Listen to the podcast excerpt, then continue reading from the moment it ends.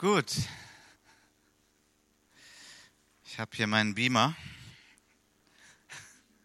Ich hatte für die Predigt auch eine Präsentation vorbereitet, die ja nun nicht technisch nicht funktionieren wird. Aber kein Problem. Ich hoffe, wir kriegen das so dann auch hin. Also ich kriege das hin und ihr könnt das dann auch lesen. Gut, aber das werden ja nur mal so ein paar Elemente sein von der Predigt her. Ich würde gerne noch mal ermutigen auch zu der Gemeindefreizeit. Ich bin sehr froh, dass Martina Dirks und äh, Mattes, Matthias, sich da äh, investieren. Ich glaube, im Hintergrund gibt es auch noch ein paar andere Leute. Ist, wie ich wahrgenommen habe, so ein älterer Traum hier in der Gemeinde, eine Gemeindefreizeit durchzuführen. Und äh, ja, jetzt geht es auf einmal schnell. Ähm, ich kann auch verstehen, dass sich das ein bisschen druckig anfühlt, irgendwie jetzt schnell zu entscheiden, bis nächsten Sonntag, ob man dabei ist. Hat damit zu tun, dass dieses Haus richtig, richtig gut ist, was wir da bekommen konnten. Und die setzen natürlich auch Fristen. Ja? Und das ist ein begehrtes Haus äh, wo wir dort die Freizeit durchführen können. Und wir haben ein tolles Wochenende bekommen, ist ja schon gesagt worden, 5. bis 7. Juni. Also freitags, äh, samstags und sonntags werden wir dann dort sein. Und da mussten wir dann jetzt denen auch eine Zusage geben. Das heißt, wir müssen bis Ende des Monats dann auch die genaue Zahl wissen. Die müssen ja auch kalkulieren und so weiter, können wir nachvollziehen. Also tut uns leid, dass es ein bisschen äh, knappig geworden ist, waren die Umstände, aber ich meine, wir sollten da äh, zuschlagen und das machen und ich möchte euch alle ermutigen. Ich weiß nicht, wer hat schon mal eine Gemeindefreizeit mitgemacht? Ja, ein paar zeigen auf. Okay, dann wisst ihr, wie das war. Ich hoffe, eine gute Erfahrung, dass ihr das wieder machen wollt. Da gehen schon Daumen hoch. Ähm, ich kann alle nur dazu ermutigen. Das, das bewirkt ganz viel an Gemeinschaft, an Miteinander, gute geistliche Zeiten, Spaß und Sport wird es da geben. Naja, dass das Ganze nun auch in Wuppertal ist, in meiner Heimatstadt, finde ich äh, gut. Ähm, aber das hat jetzt weniger mit mir zu tun, sondern die Entfernung ist gut, das Haus ist gut, äh, gutes Preis-Leistungs-Verhältnis ähm, und viele Optionen dort. Also wäre ganz toll, wenn ihr da mitmacht, wenn ihr euch eintragt.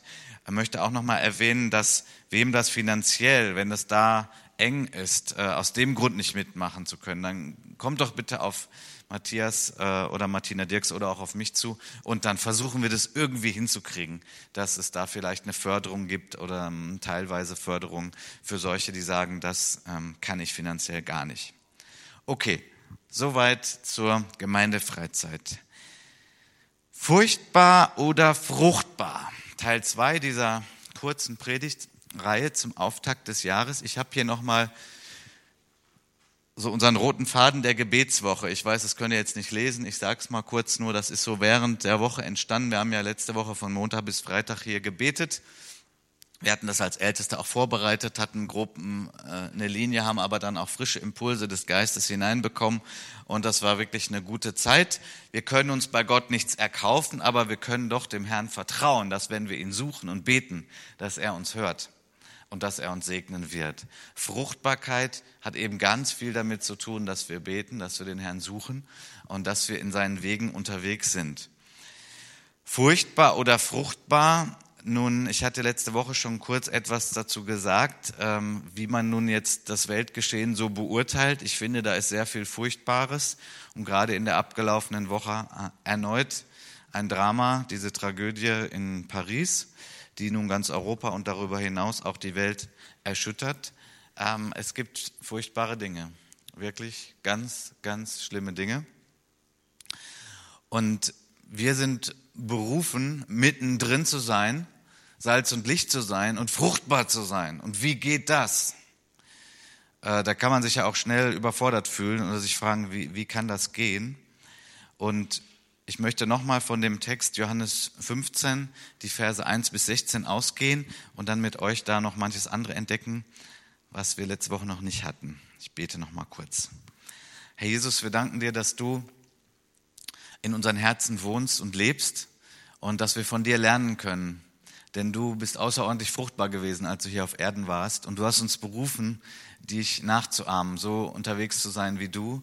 Und wir bitten dich einfach auch jetzt, dass du dein Wort segnest, dass du unsere Herzen segnest, dass es guter Boden ist, dass wir es empfangen können und dass wir etwas mitnehmen von dem, was du zu uns sprichst. Danke, Herr. Amen. Ja, vielleicht habt ihr eure Bibeln dabei. Das wäre heute besonders hilfreich. Ob nun gedruckt oder im Smartphone, wo auch immer.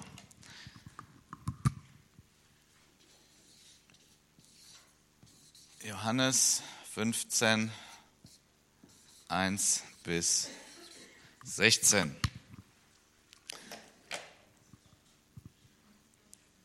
Ich bin der wahre Weinstock und mein Vater ist der Weingärtner. Jede Rebe an mir, die keine Frucht bringt, nimmt er weg. Jede aber, die Frucht bringt, reinigt er, damit sie mehr Frucht bringt. Ihr seid schon rein um des Wortes willen, das ich zu euch geredet habe. Bleibt in mir und ich bleibe in euch. Gleich wie die Rebe nicht von sich selbst aus Frucht bringen kann, wenn sie nicht am Weinstock bleibt, so auch ihr nicht, wenn ihr nicht in mir bleibt. Ich bin der Weinstock, ihr seid die Reben. Wer in mir bleibt und ich in ihm, der bringt viel Frucht. Getrennt von mir könnt ihr nichts tun. Wenn jemand nicht in mir bleibt, wird er weggeworfen wie die Rebe und verdorrt.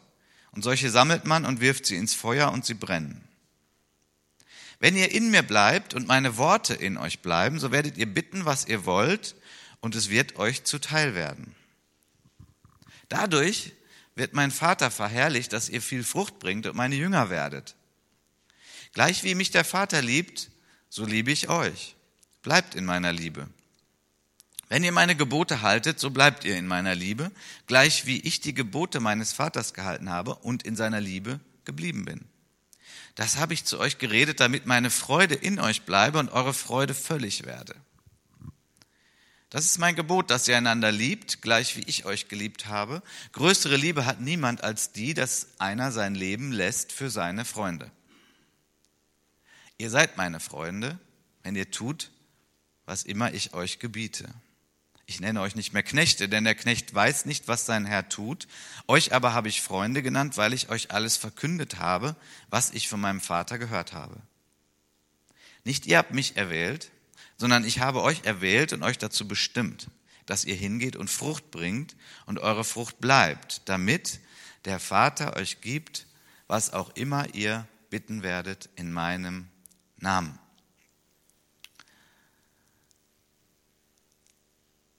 Wir haben in der letzten Gebetswoche eben gebetet, auch für ganz verschiedene Bereiche unserer Gemeinde, wo wir uns Fruchtbarkeit wünschen, wo wir Fruchtbarkeit erwarten.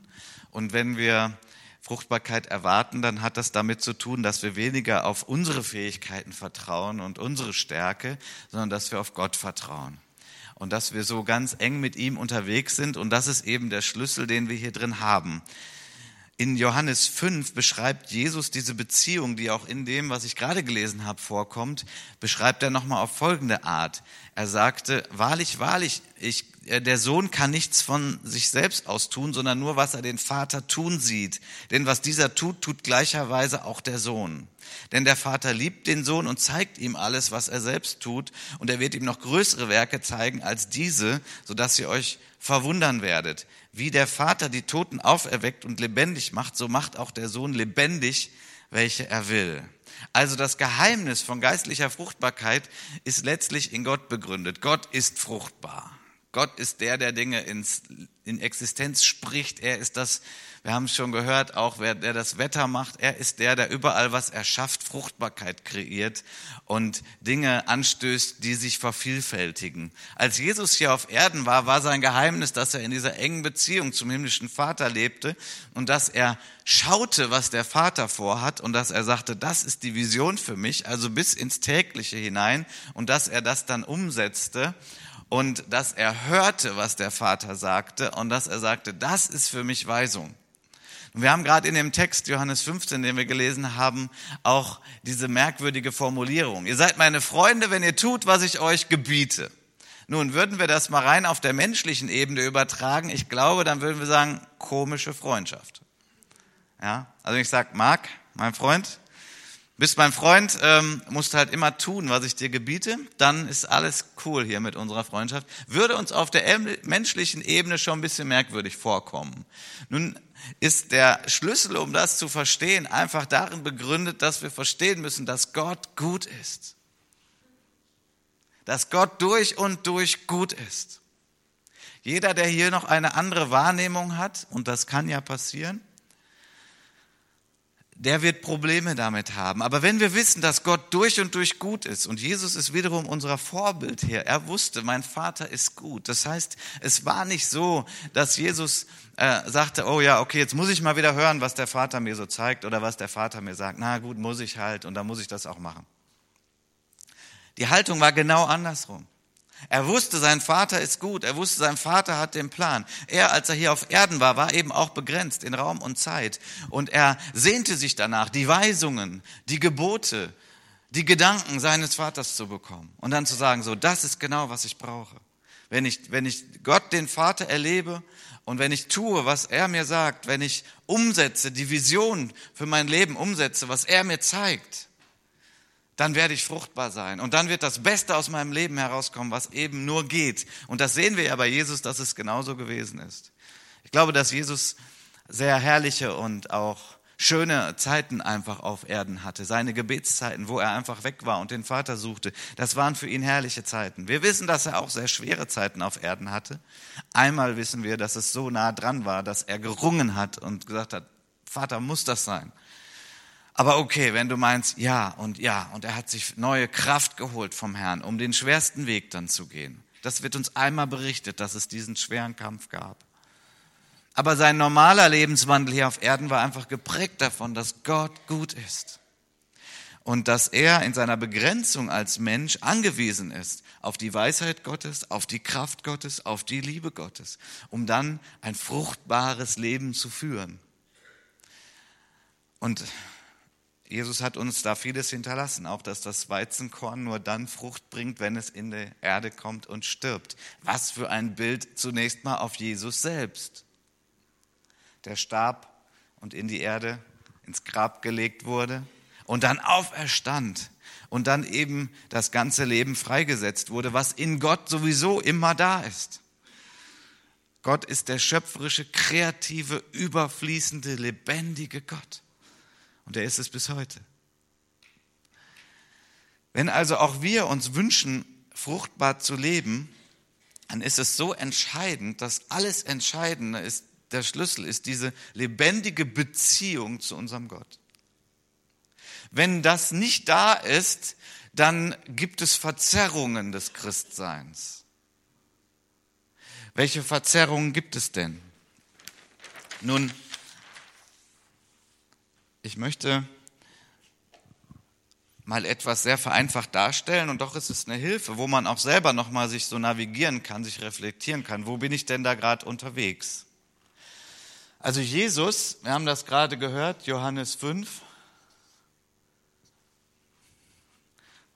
Ah, so genau brauchen wir es eigentlich nicht, ne? 19 und folgendes, was ich gerade vorgelesen habe. Jesu Beziehung zum Vater. Er tat, was er den Vater tun sah und so weiter, das ist Beziehung. Jesus hat Beziehung zum Vater. Relation, ja? Relation heißt Beziehung. Er ist in Beziehung mit dem Vater. Und das ist der Schlüssel seiner Fruchtbarkeit. Und er sagt uns in diesem ganzen äh, Gleichnis, die ganze Zeit, macht das genauso wie ich, bleibt da drin. Ich habe es euch doch vorgemacht. Macht das auch so. Bleibt in der Liebe des Vaters. Hört auf die Worte des Vaters. Tut, was der Vater euch sagt. Das ist Beziehung. Äh, gesundes Christsein hat hiermit zu tun. Und ich bin so froh, in einer Bewegung zu sein, in einer Denomination zu sein, wo das betont wird, wo wir betonen, du brauchst eine Wiedergeburt, dein Geist braucht Wiedergeburt, du musst Jesus erkennen und dann lernen, mit Jesus zu leben. Und das ist, worum es geht. Dann stimmt ganz, ganz vieles. Was ist denn, wenn das nicht so ist? Dann gibt es im Großen und Ganzen zwei Möglichkeiten. Das eine ist Rebellion. Und ich leime jetzt mal diesen Gedanken vom Gleichnis von den beiden verlorenen Söhnen. Oder in der Bibel steht ja meist das Gleichnis vom verlorenen Sohn, weil das so augenscheinlich ist, dass ja der verlorene Sohn, der Jüngere, der zum Vater ging und sagte, gib mir dein Erbe, den, den Anteil, der mir zusteht, und jetzt äh, werde ich damit losziehen. In seinem Herzen war Rebellion. In seinem Herzen war, ich muss hier weg. In seinem Herzen war, ich will haben und was ich habe, damit werde ich mir ein gutes Leben gönnen. Und Viele von uns kennen dieses Gleichnis und wissen, dass das am Ende ganz schön den Bach runterging, dass er bei den Schweinen landete, was sich für uns schon schlimm anhörte und für einen Juden noch viel schlimmer. Rebellion. Er hatte nicht verstanden die Güte des Vaters. Er hatte nicht verstanden, wie der Vater wirklich ist. Denn in dem Gleichnis wird doch klar, dass der Vater am Ende sagt, alles was meins ist, ist auch deins. Ich gebe gerne. Ich möchte mit dir teilen. Ich möchte mit dir leben die Kraft, die in mir ist, die Weisheit und bis hin in materielle Dinge. Ich bin dein Versorger. All das ist in Gott und das möchte er uns anvertrauen und so möchte er mit uns leben. Das hatte der jüngere Sohn überhaupt nicht verstanden. Er hatte irgendwas anderes gedacht. Er hat gedacht, so richtig leben habe ich nur, wenn ich weggehe von Gott. Raus aus dem Haus des Vaters. Und dann mal richtig leben und das ist Rebellion. Gibt es das auch bei Christen? Ja, es gibt es auf jeden Fall. Es gibt das bei solchen, die dann auch offensichtlich die Gemeinde verlassen, solche, die weggehen, solche, die ganz in der Welt landen, solche, die sagen, nein, da könnt ihr mir mit gestohlen bleiben. Manchmal haben wir auch einen Anteil daran als Gemeinde und dann muss es Heilung geben und Wiederherstellung. Was ist denn die andere Sache, die ist auch ganz interessant. Und ich nenne sie Religion. Also wenn ich sage, ich nenne sie, ich habe das nicht erfunden. Copyright Heiliger Geist, das benutzen auch andere. Religion. Was ist mit Religion gemeint? Nun, jetzt nehme ich mal den anderen verlorenen Sohn aus dem Gleichnis. Der, der nicht weggegangen ist, der ist immer geblieben beim Vaterhaus. Er hat immer hart gearbeitet. Der ältere Sohn. Das Problem ist, er hatte auch nicht den Vater verstanden. Er hatte auch nicht begriffen, wie Gott wirklich ist. Und deswegen war sein Verständnis, ich muss hart arbeiten, ich muss tun und dann wird hoffentlich Gott mir gnädig sein und hoffentlich kriege ich auch mal irgendwie ein bisschen was ab, aber seine ganze Existenz war geprägt davon, ich muss tun, ich muss mir das erarbeiten. Und dieses Erarbeiten ist eine andere Schiene, in die wir rutschen können als Christ. Ja, soll ich denn jetzt überhaupt nicht mehr mitarbeiten in der Gemeinde oder was? Ich will doch nicht hier so ein verlorener älterer Sohn sein. Äh, wäre gut, wenn wir weiter alle noch mitarbeiten in der Gemeinde. Sonst haben wir da ein Problem. Es ist hier eher eine Frage an unser Herz, an unsere Einstellung. Es kann sogar mal sein, dass der eine oder andere zu dem Entschluss kommt, das stimmt. Ich bin nur am Wirbeln, ich bin nur Martha. Ich sollte auch mal wirklich Zeit haben, Ruhe zu finden, Beziehung, Sein vor dem Vater und dann werde ich der Letzte sein hier in der Gemeinde, der irgendjemand sagt, du darfst nicht aufhören mitzuarbeiten. Da müsst du das Problem irgendwie regeln, wenn das wirklich der Fall ist, dass du viel zu hoch drehst und dass du dich nur darüber definierst, dass du ja so hart arbeitest. Übrigens, wer das zu viel tut, ist so sehr in der Gefahr, andere zu verurteilen, die ja nichts tun. Vielleicht hast du sogar recht. Aber der Ansatz ist dann schwierig, um andere zu motivieren wenn es aus so einer Härte herauskommt. Fruchtbarkeit entsteht aus Nähe, aus Beziehung. Ich erinnere nochmal, Mann und Frau aus Nähe entstehen Kinder. Gott hat es überall so gemacht, auch in der Natur, aus der Beziehung zum Vater, aus der Beziehung zu Jesus, die Rebe am Weinstock, die Nähe, da fließt etwas. Und das hat Jesus gesagt mit diesem Gleichnis. Wenn das gesund ist, wenn das die Betonung ist, dann gibt es Frucht. Wir sind gesetzt zur Frucht und sie fließt durch uns. Und dann haben wir nämlich etwas, was nur die Gemeinde Jesu hat. Es gibt in der Welt bemerkenswerte Firmen, die in relativ kurzer Zeit eine Menge leisten, aufsehenerregend. Und ich will das jetzt gar nicht schlecht reden. Ich meine jetzt auch mal, wo gute Produkte dabei herauskommen die wir kaufen können, die wir anwenden können. Aber was diese Firmen nicht haben, ist das. Angeknüpft, angeschlossen an den lebendigen Gott. Das ist das Geheimnis von Gemeinde Jesu, von Gemeinde Jesu, die dauerhaft fruchtbar ist, die dranbleibt, wo die Leute nicht ausbrennen, wo die Leute fröhlich sind, wo sie geprägt sind von der Liebe. Schöne Trauben und viele Trauben, das ist ja das, was Jesus hier vor Augen malt in diesem Gleichnis. Viele und schöne Trauben.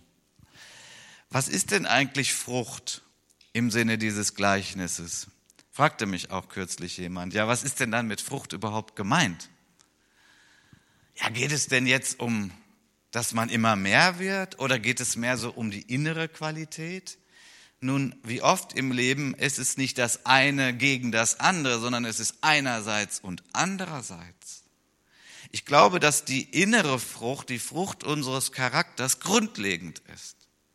Und die wächst ja auch eben hier auf dieser Ebene.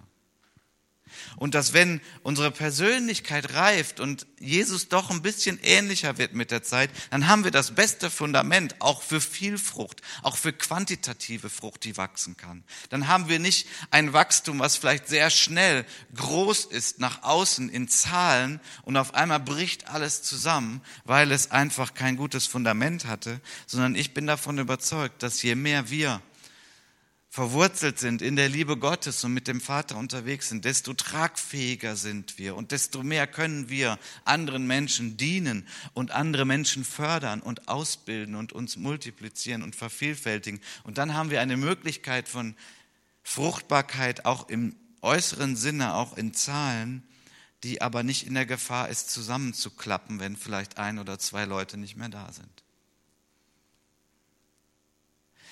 Was ist denn dann nun diese innere Frucht, die wächst in uns? Was ist denn das jetzt noch wieder genau? Denn ich kenne das ja auch, dass wir so in einer sehr frommen Sprache unterwegs sein können und wir sind begeistert von Frucht und gerade wenn man mal mit Jüngeren spricht, die stellen dann schon mal Fragen, ähm, was ist es jetzt genau? Was meint ihr denn jetzt damit?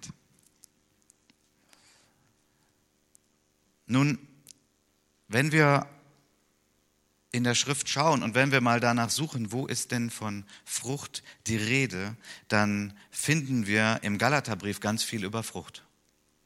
Und ich möchte nochmal betonen von dem Gleichnis, wo wir herkommen. Jesus hat gesagt, jede Rebe an mir, die keine Frucht bringt, nimmt er weg. Jede aber, die Frucht bringt, reinigt er, damit sie mehr Frucht bringt. Ihr seid schon rein um des Wortes willen, dass ich zu euch geredet habe. Also erstmal die Frage, wenn ich mich frage, oh, bin ich vielleicht eine Rebe, die er wegnimmt? Das sind manchmal notvolle Gespräche in der Seelsorge. Bin ich noch ein Christ? Eine Rebe, die er wegbringt, äh, wegnimmt, weil sie überhaupt keine Frucht bringt, die gibt es, das sagt Jesus hier. Aber er sagt eben auch, ihr seid schon rein um des Wortes willen, dass ich zu euch geredet habe. Also jeder, der das Wort Jesu aufgenommen hat, komm, folge mir nach, der sein Leben Jesus gegeben hat, der ist schon gereinigt. Der ist erstmal schon mal dran, der ist dabei, der ist ein Kind Gottes. Und das fliegt nicht schnell von dir weg, da brauchst du keine Angst haben. Du solltest allerdings nicht nur damit unterwegs sein, ja, bin ich gerade noch dran. Das ist die falsche Denkrichtung. Denk lieber mal, ja klar, ich bin dran, ich bin beim Vater und ich möchte Frucht bringen. Das bedeutet, dass er dich auch reinigt. Das sagt Jesus hier. Er reinigt uns. Beschneidet uns. Warum? Damit es mehr Frucht gibt. Nun, reinigen und beschneiden ist, der Vorgang ist nicht schön. Das können wir jetzt auch nicht schön reden. Das ist nicht schön. Wenn wir uns mal so einen Weinstock vorstellen und äh, das sieht so auf Entfernung ganz gut und ganz nett aus und jetzt kommt der Weingärtner und er macht erstmal noch so ein paar Blätter weg, die irgendwie schon verdorrt sind und dann sagt er, und da schnibbel ich noch ein bisschen weg. Ja, und das machen wir auch noch weg. Und so, dann ist äh, dieser Beschneidungsvorgang, dieser Reinigungsvorgang, das ist jetzt zunächst mal, erstmal sieht das nicht gut aus. Das sieht erstmal viel weniger aus. Uh. Und das ist, was Gott an uns von Zeit zu Zeit tut. In den schwierigen Phasen unseres Lebens. Und auch da können wir manchmal erschrecken und uns fragen, uh, es ist ja irgendwie viel weniger geworden. Aber es ist viel besser geworden. Es ist echter geworden, es ist gereinigt und es wird mehr Frucht kommen. Diese Ermutigung brauchen besonders solche, die das jetzt gerade erleben, die sich gerade so fühlen. Nein, du bist nicht gerade weniger geworden. Du bist nicht für Gott unwichtiger geworden. Nein, du bist in einer Phase, wo er beschneidet, weil er möchte, dass du mehr Frucht bringst, weil dich das auch sehr erfreuen wird, wenn du mehr Frucht bringst. Und nun habe ich ja schon angedeutet, im Galaterbrief wird einiges über Frucht gesagt. Und das hilft uns ja, wenn wir uns fragen, ja, Frucht, was ist damit gemeint? Dann sollten wir schauen, okay, was sagt das Wort Gottes, was Frucht ist? Und dann, wie geht Gott damit um? Das Wort Gottes ist ja wie ein Spiegel für uns, der beste Spiegel, wo wir hineinschauen können und dann, gerade wenn es um Reinigung geht, halt feststellen, oh ja, nicht so gut, da muss etwas in mir passieren, da möchte ich wachsen, da soll sich etwas ändern. Nun, die Frucht des Geistes ist ja relativ gut bekannt. Kriegen wir die hin, die Bestandteile? Die Frucht des Geistes? Wollen wir mal ein kleines Bibelquiz machen? Was gehört dazu? Galater 5, Vers 22. Liebe, Freude, Langmut, Geduld, Sanftmut, Freundlichkeit, Jemand sagt Keuschheit, es wird meist mit Selbstbeherrschung übersetzt. Treue. Treue. Ich glaube, wir haben es fast alle. Ja, Geduld wurde schon gesagt. Manchmal wird es mit Langmut übersetzt. Güte gibt es noch. Sanftmut, genau, wurde auch schon gesagt. Ich glaube, wir haben sie jetzt alle genannt. Es gibt da noch Variationen von den Übersetzungen her. Also Liebe, Freude, Friede, Langmut, Freundlichkeit, Güte, Treue, Sanftmut, Selbstbeherrschung. Glaube, das ist äh, eine Übersetzungsvariante von Treue manchmal. Okay, also wir haben sie alle genannt. Okay, wenn ich mir das anschaue, wenn ich sage, das ist der Spiegel, in den ich hineinschaue und sage, okay, das ist die Frucht des Geistes, sieht es denn bei mir so aus? Jetzt wird es sehr konkret, oder? Das Wort Liebe, das geht vielleicht noch, weil das ist so allgemein, ja, bin ich, habe ich. Aber man könnte ja auch sagen, diese ganzen Facetten, die beschrieben werden, sind eigentlich Aspekte der Liebe. Wie ich letzte Woche schon sagte, wenn du dich fragst, Gott, wie kann ich dir dienen? Was, was soll ich denn tun? Es gibt so viele Nöte auf der ganzen Welt und ach, sogar in Krefeld gibt es so viele Nöte. Liebe deinen Nächsten wie dich selbst. Liebe deinen Nächsten. Das ist so gut, dass Jesus nicht gesagt hat, ja, liebt die Welt. Ja gut, dann haben wir irgendwie alles und gar nichts dann können wir sehr herrlich in einer Selbsttäuschung unterwegs sein, denken, ich liebe die ganze Welt. Nein, liebe deinen Nächsten. Gibt es da jemanden in deiner Nähe, den du lieben kannst? Und lass dich vom Heiligen Geist leiten, Beziehung zum Vater und übe Liebe da, wo du das tun kannst. Und dann werden wir eben feststellen, dass wenn wir so leben, dass wir an Grenzen stoßen. Und dann werden wir vielleicht enttäuscht sein über uns, aber Enttäuschung ist etwas Gutes in dem Sinne, weil wir werden einer Täuschung beraubt, nämlich der Täuschung, wie toll wir sind und super geistlich schon und schon fertig und perfekt und die besten Christen. Nein, nein, wir werden dann enttäuscht. Das tut eben auch weh. Das ist Reinigung, Beschneidung. Das tut weh in dem Moment. Ach du meine Güte, ich habe gedacht. Und jetzt in der Situation nehmen wir das Beispiel Autofahren gibt ja so im Groben so zwei Kategorien. Ja.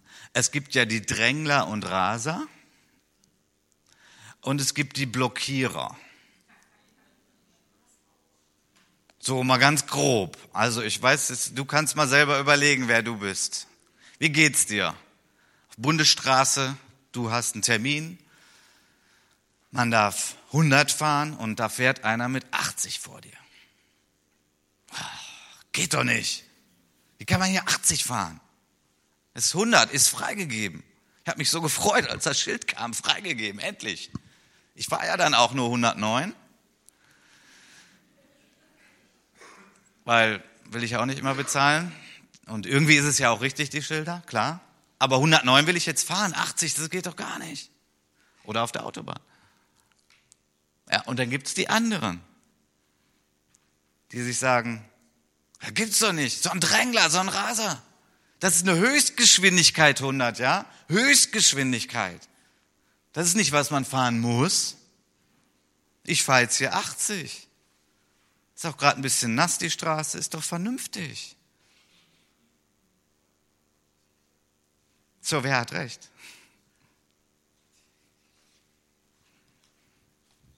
Und jetzt kommt die Liebe ins Spiel. Und jetzt kommt der Spiegel, die Geduld. Hat denn der, der da vor mir fährt, genauso ein Recht wie ich, diese Straße zu benutzen? Na, natürlich. Da sehen wir dann, wie geduldig wir sind. Da kommt der Test des Lebens. Und da können wir Gott bitten und da können wir sehr konkret sagen, okay, sogar der gerade vor mir im Auto fährt, ich kenne ihn nicht, wir werden keine Beziehung wahrscheinlich haben, deswegen kann ich auch so laut schimpfen hier im Auto. Aber eigentlich ist das mein Nächster und ich könnte ihn jetzt lieben, indem ich ihn entweder nicht bedränge oder sagen wir mal auf der Autobahn, wenn ich halt lieber mit 120 fahre, dass ich dann eben mal gucke, dass ich nicht gerade die mittlere Spur brauche, wo es ja rechts auch noch eine gibt. Muss ja nicht sein, oder? Die Drängler und die Raser. Und die Blockierer. Wo ist die Geduld? Und da können wir wachsen. Ich glaube, dass es einen herrlichen Lebensstil gibt, den hat Jesus uns vorgemacht. Jesus hatte eine der größten Aufgaben, die je ein Mensch auf dieser Erde hatte. Und wir lesen irgendwie gar nicht, und er war in Eile und er war unter Druck und er musste noch schnell das tun und er hatte Zeit und Liebe für die Menschen, denen er begegnet. Ich weiß, da gibt es jetzt eine Menge Argumente und damit helfe ich mir auch manchmal. Er war nicht verheiratet, das war eine andere Zeit und so weiter. Aber können wir nicht vielleicht trotzdem wachsen in der Liebe und in solchen Situationen sagen, bitte Vater, hilf mir, Geist Gottes, komm. Das mit dem Autofahren ist ja nur ein Beispiel. Es gibt genug Situationen im Leben, wo wir dann sagen können, ja Herr, ich will wachsen in der Liebe. So ein anderer Spiegel, den wir haben im Wort Gottes, ist zum Beispiel 1. Korinther 13 ich lese das immer wieder mal durch und stelle fest, ja, oh, auch ein ganz schön heftiger Spiegel, um zu lernen. Da heißt es, die Liebe ist langmütig und ist gütig. Die Liebe beneidet nicht. Okay? Neid? Ist das manchmal ein Thema? Die Liebe beneidet nicht. Die Liebe prahlt nicht. Sie gibt nicht an. Die Liebe bläht sich nicht auf tut nicht größer, als sie ist. Ist nicht unanständig, also da ist was von Respekt, von Höflichkeit. Sie sucht nicht das ihre. Sie lässt sich nicht erbittern. Bitterkeit ist ein Problem, gerade auch unter Christen. Bitterkeit. Sie rechnet das Böse nicht an, nicht zu. Ja, du hast mir vor drei Jahren und vor zwei Jahren. Und dann hast du vor einem Jahr. Und letzte Woche hast du mich auch nicht gegrüßt, bist einfach an mir vorbeigegangen. Das ist ein Aufrechnen, ein Auflisten. Und ich meine, das ist unangenehm für den, der da angeklagt wird. Es ist aber auf jeden Fall unangenehm für denjenigen selbst, der das tut. Wenn du solche Listen führst und aufrechnest und festhältst, bringst du dich selber in ein Gefängnis. Das macht sehr unfrei und es blockiert die Liebe, die Frucht des Geistes. Ich rede hier nicht als einer, der fertig ist und sagt, ja, ich sage euch mal, wie es geht. Ja, früher, da hatte ich auch so Probleme. Nee, ich rede hier als einer, der das alles genau kennt. Diese Empfindungen im Herzen. Und deswegen brauche ich das und du brauchst das auch. Hier passiert die Reinigung, hier passiert die Pflege. Vater unser, vergib, ich vergebe ihn, wie du mir vergibst ist eigentlich ein tägliches Gebet sogar, ist eine Beziehungshygiene, die wir da ausführen. Okay, dann nehmen wir mal doch mal solche Situationen. Ich bin nicht gegrüßt worden, man hat mir nicht gratuliert, ich bin übersehen worden, man hat mir nicht gedankt. Ich möchte mal jetzt was ganz Herausforderndes haben. Und damit sage ich nicht, dass wir das alles nicht mehr untereinander tun sollten, aber ich meine jetzt mal für die Situation, dass du selber in so einem Reinigungsprozess bist und du spürst das gerade. Oder wenn das gerade nicht der Fall ist, dann nimm es mal mit, es wird kommen. In diesem Zusammenhang von der Frucht des Geistes, da heißt es in Galater 5, Vers 24, die aber Christus angehören, die haben das Fleisch gekreuzigt. Die aber Christus angehören, die haben das Fleisch gekreuzigt. Und in dem Zusammenhang werden uns ja auch die, wird uns ja auch beschrieben, was Fleisch ist. Ja, Fleisch, was ist fleischliches Verhalten von Christen? Fleischliches Verhalten, das haben wir hier. Das, das zeigt sich hier und das ist, wenn das zu schwach ist.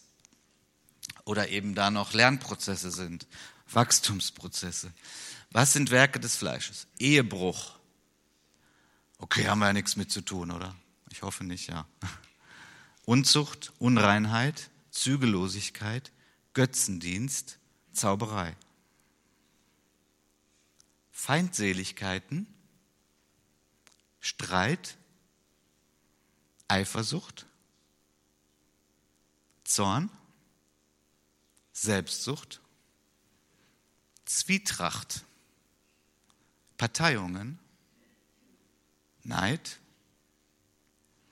Hier war ich jetzt mal ein bisschen langsamer und ich glaube, wenn, das, wenn dieser Spiegel ähm, sein darf und wir da hineingucken und sagen, okay, dass wir da schon Dinge finden können in unseren Herzen. Mord, haben wir nichts mit zu tun. Wobei Jesus hat da mal was gesagt zum Thema. Wann das irgendwie schon anfängt. Bergpredigt. Ganz schön massiv. Oh, das ist ein Spiegel. Ja, wenn du übel redest über deinen Bruder, ist wie wenn du ihn mordest, sagt Jesus. Uh. Trunkenheit, Gelage und dergleichen. Also, okay, das ist Fleisch. Das ist die alte Natur. Das ist unser Wesen abzüglich Gott. Wenn wir nicht vom Geist geleitet sind, wenn wir nicht dem Geist Raum geben, dann sind diese Dinge da, ob du willst oder nicht. Ich meine, es ist ja gut, dass wir uns als Christen entwickeln und manche haben vielleicht wirklich ganz schlimme Dinge früher getan, die tut man nicht mehr. Gott sei Dank. Aber wie ist es so mit diesen tieferen Dingen? Und das sind ja alles Dinge, die die Liebe blockieren, die gegen die Liebe laufen. Sagen wir mal Neid. Ja, das sind schon Dinge, die da arbeiten. Da wird jemand geehrt. Und der Korintherbrief sagt so schön, und dann freuen sich alle mit. Ja, aber manchmal der eine oder andere auch nicht. Weil er da sitzt und denkt, und mich haben sie wieder vergessen. Nochmal, ich wünsche mir, dass wir eine Kultur der der Anerkennung haben, der Wertschätzung, auf jeden Fall. Aber, da bin ich nun Realist genug und kenne Gemeinde Jesu auch schon eine ganze Zeit. Es gibt Momente, da heißt es, die aber Christus angehören, die haben das Fleisch gekreuzigt. Was heißt das eigentlich genau? Das heißt, es geht nicht um mich. Es geht nicht um mich. Es geht jetzt mal um die anderen. Die Liebe sagt, es geht um die anderen. Die Liebe segnet. Die Liebe teilt. Die Liebe lässt sich nicht erbittern. Die Liebe ist gütig und ist freundlich. Ja, aber der war so unfreundlich zu mir. Hol dir aus der Beziehung zu deinem Vater die Liebe und die Vergebung und segne. Wir sind berufen zu segnen und nicht zu fluchen. Dazu sind wir gesetzt. Es geht nicht um mich. Hart, oder? Was ist damit gemeint? Es geht nicht um mein Fleisch. Es geht nicht um meine alte Natur. Es geht um meine neue Natur. Die lebt aus der Liebe des Vaters. Die lebt aus der Liebe Gottes. Je mehr wir das leben, und wir haben ja wirklich schon ganz viel Tolles hier, das erlebe ich auch gerade in dieser Gemeinde. Auch gerade weil sie nicht so groß ist. Es gibt unglaublich viel von dieser Liebe hier in der Gemeinde, von gegenseitig sich helfen, von unterstützen, von Diensten, die wir fast nie erwähnen oder anerkennen. Ich habe die Woche den Holger angerufen, der hatte ja auch Geburtstag. Und habe ihm einfach mal gedankt am Telefon, Holger und Tanja, das ist so fantastisch. Wir haben hier einen Kaffeedienst laufen, die beiden organisieren das. Und ich bin jetzt schon eine Zeit lang hier und hier gab es noch nie eine Meldung, die irgendwie zu mir gekommen ist. Carsten, du musst mal. Äh, es läuft einfach. Herzlichen Dank an dieser Stelle, Holger und Tanja, für die Organisation des Kaffeedienstes. Ja.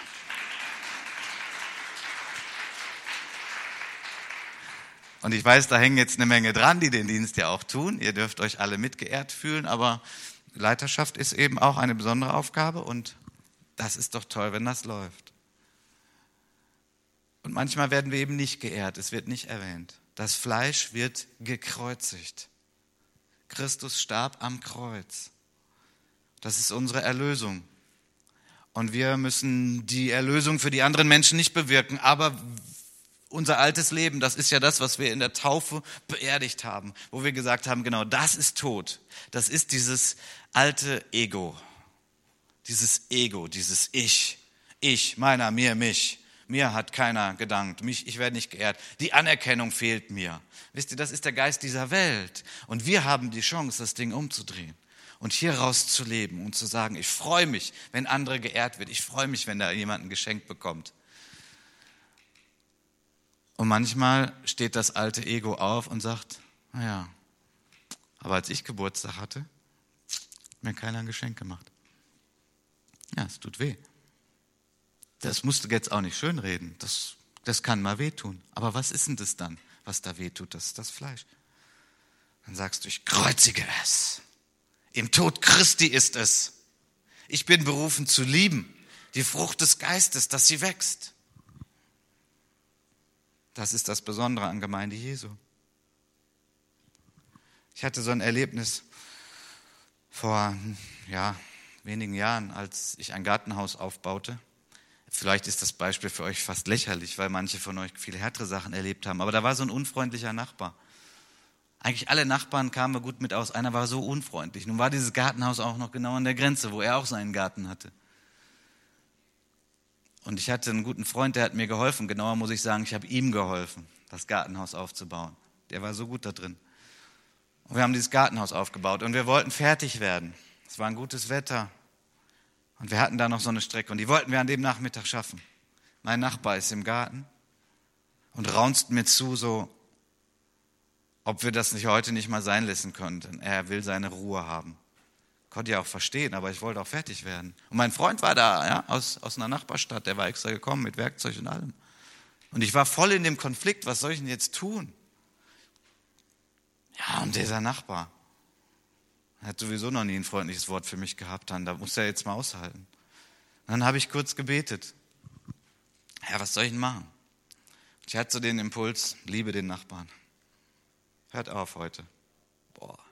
Ich dachte, okay, Herr, ich, ich kann das ja vielleicht noch machen, dass ich heute aufhöre. Aber mein Freund ist extra gekommen. Was soll ich denn, wie soll ich das denn machen? Dann habe ich mit dem gesprochen, der war Gott sei Dank auch Christ, habe ihm kurz gesagt, wie ich das so jetzt denke. Und er sagt, ja genau, hören wir auf heute. Ich komme nochmal wieder und dann machen wir es fertig. Das ist ein kleines Beispiel. Ihr mögt da vielleicht müde drüber lächeln, aber ich wollte es mal plastisch machen. Was ist das? Wo ist das, wo die Liebe in unserem Leben gefragt ist? wo wir einfach bereit sind, mal den unteren Weg zu gehen. Aber sagen, okay, ich segne, ich liebe. Ja, was haben wir denn davon? Weiß ich nicht. Vielleicht gar nichts.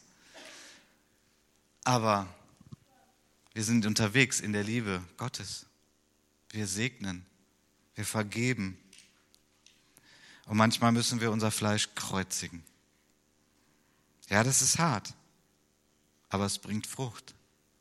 Und wir reifen zu Menschen heran, die in der Liebe Gottes unterwegs sind. Diese Welt ist voll davon, dass Menschen danach trachten, Anerkennung zu finden, gesehen zu werden, berühmt zu sein, weil sie viel Geld haben oder weil sie große sportliche Erfolge haben oder weil sie auf alle möglichen Partys eingeladen werden oder, oder, oder. Wir haben ein Vorbild, das Jesus. Und wir haben viele andere Vorbilder in der Schrift.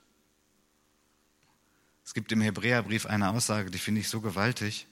Und die ist, ist auch so ein Spiegel. Ich denke, wow, und wo stehe ich eigentlich? Da heißt es mal, die Verfolgten, die in Höhlen leben mussten, sie, derer die Welt nicht wert war, heißt es da. Wow, Sie, derer die Welt nicht wert war. Was heißt das? Das heißt, diese Menschen, die Verfolgung erlebt haben, die unterdrückt wurden, die nicht gesehen wurden, äh, mehr als nicht gesehen wurden, die dann noch gestraft wurden, vielleicht gefoltert und so weiter. Da heißt es, sie, derer die Welt nicht wert war. Warum? Also die Welt, die hat das nicht geblickt, was das für wichtige und tolle Menschen sind. Was übrigens jeder Mensch ist, toll und wichtig in den Augen Gottes. Aber das heißt ja, äh, die Welt hat den Wert nicht erkannt, aber Gott hat den Wert immer gesehen. Und Gott hat das gesehen. Und er holt sie dann zu sich, zu seiner Zeit. Und dann ist Wertschätzung pur und dann ist Liebe Gottes pur und dann gibt es da gar nichts mehr, was dazwischen kommen kann. Und das ist die Lebensweise für uns. Fruchtbarkeit aus diesem Inneren heraus. Und ich sage euch, diese, diese Liebe, die ist immer ansteckend. Du magst vielleicht denken, ja gut, unsere Gemeinde, wir, beeindruckt das jemand, wenn der hierher kommt. Ich weiß, viele denken ja gar nicht so, aber sagen wir mal so die technisch Interessierten und was man da alles noch so machen könnte. Das Beeindruckendste, was Gemeinde Jesu zu geben hat, ist Liebe. Das wird immer so bleiben und das berührt Menschen. Und wenn wir so unterwegs sind, werden wir Menschen berühren, die kommen und die gerne dabei sind. Die sagen am Anfang wahrscheinlich, ja, die sind ein bisschen komisch, was die ja so alles glauben und wie die so leben. Aber da war Liebe. Da bin ich in den Arm genommen worden, da hat mir jemand zugehört, da hat jemand für mich gebetet. Ich kann selber gar nicht beten, aber da hat man für mich gebetet. Das sind die Dinge, die Menschen dauerhaft beeindrucken werden, mehr als alles andere. Und wenn wir in diesem Jahr 2015 an Fruchtbarkeit zunehmen werden, auch zahlenmäßig, ich fände das schön, weil das heißt, immer mehr Menschen werden mit dem himmlischen Vater in Kontakt sein, durch Grefrath, Nettetal und auch hier bei uns, dann freue ich mich, wenn wir zahlenmäßig wachsen, auf jeden Fall. Das Fundament ist die Liebe Gottes. Und das Fundament wiederum kommt daher, dass wir mit Gott unterwegs sind und bereit sind, in den Phasen, wo er uns reinigt und beschneidet, beschneidet Ja zu sagen, zu sagen, ich kreuzige mein Fleisch. Ja, ich segne den anderen. Ich würde gerne das Lobpreisteam nach vorne bitten.